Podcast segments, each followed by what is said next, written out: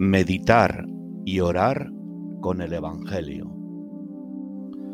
Del Evangelio de Lucas.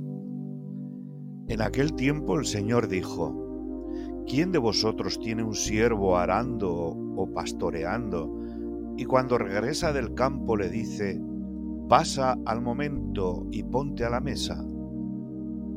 ¿Acaso tiene que agradecer al siervo porque hizo lo que le fue mandado? De igual modo vosotros, cuando hayáis hecho todo lo que os fue mandado, decid, somos siervos inútiles, hemos hecho lo que debíamos hacer. Meditación.